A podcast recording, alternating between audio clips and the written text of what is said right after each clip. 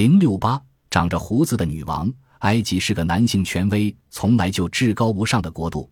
公元前一五零零年的哈希普苏特时代，埃及文字中连“女王”这个词都没有，只有“王后”这个词，因为王位都是由男性继承的，女性凭本身才能而统治全国的为数极少。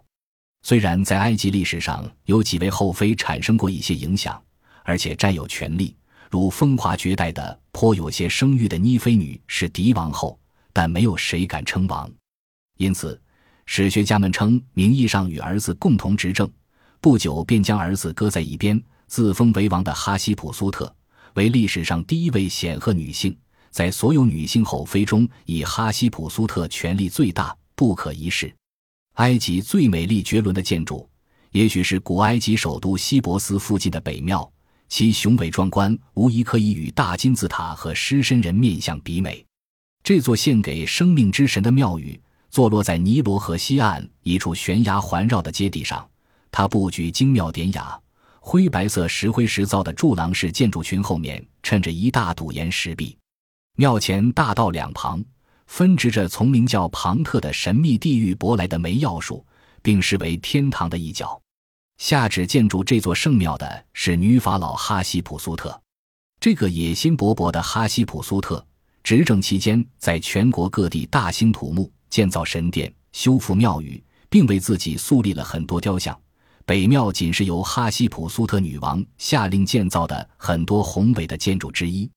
最足以代表其宏愿的建筑是卡纳克地方树立的两座方尖形碑，每一座碑均用整块红花岗岩雕凿而成，碑尖镶金。这样，太阳自地平线升起时，两碑之间光线尽目两国国土。哈希普苏特时代各种铭文碑刻对哈希普苏特的美貌，莫不好话说尽。塑像有时显示她是个苗条少女，有时又是赳赳壮汉。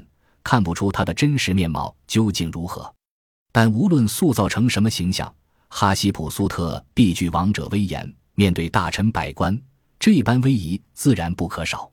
哈希普苏特执掌王权，始于嫁给同母异父兄弟色莫斯二世为妻，在色莫斯二世驾崩后，由其子继位，但是这位太子并非哈希普苏特亲生。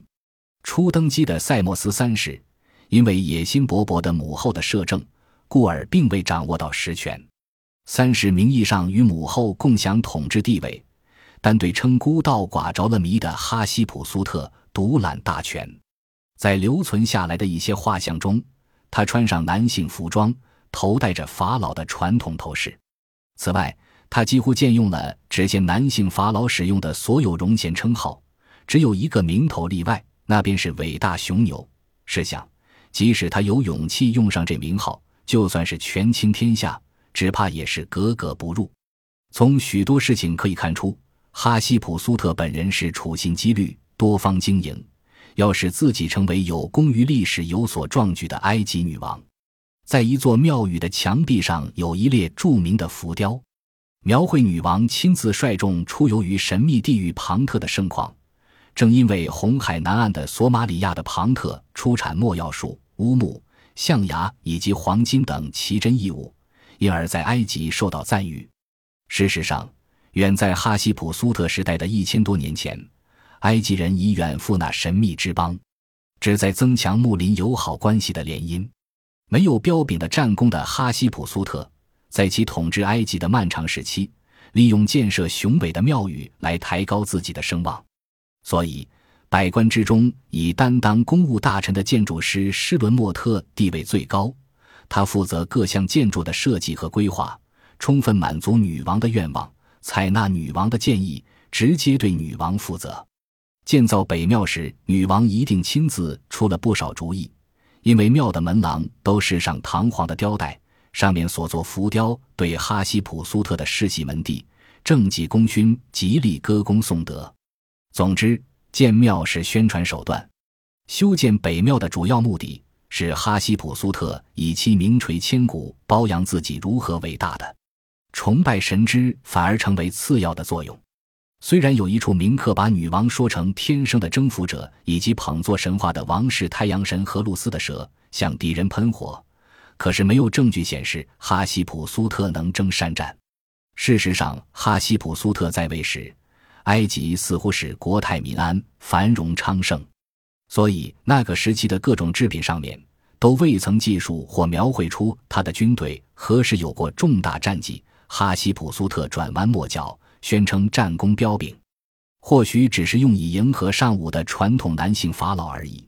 因为他尽管在商业和建筑方面多有建树，地位并不牢固。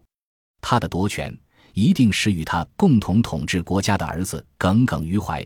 很多具有正统思想的文武官员对这个戴假胡须的女王大概也颇多不满。哈希普苏特一死，塞莫斯三世即成为埃及的唯一统治者。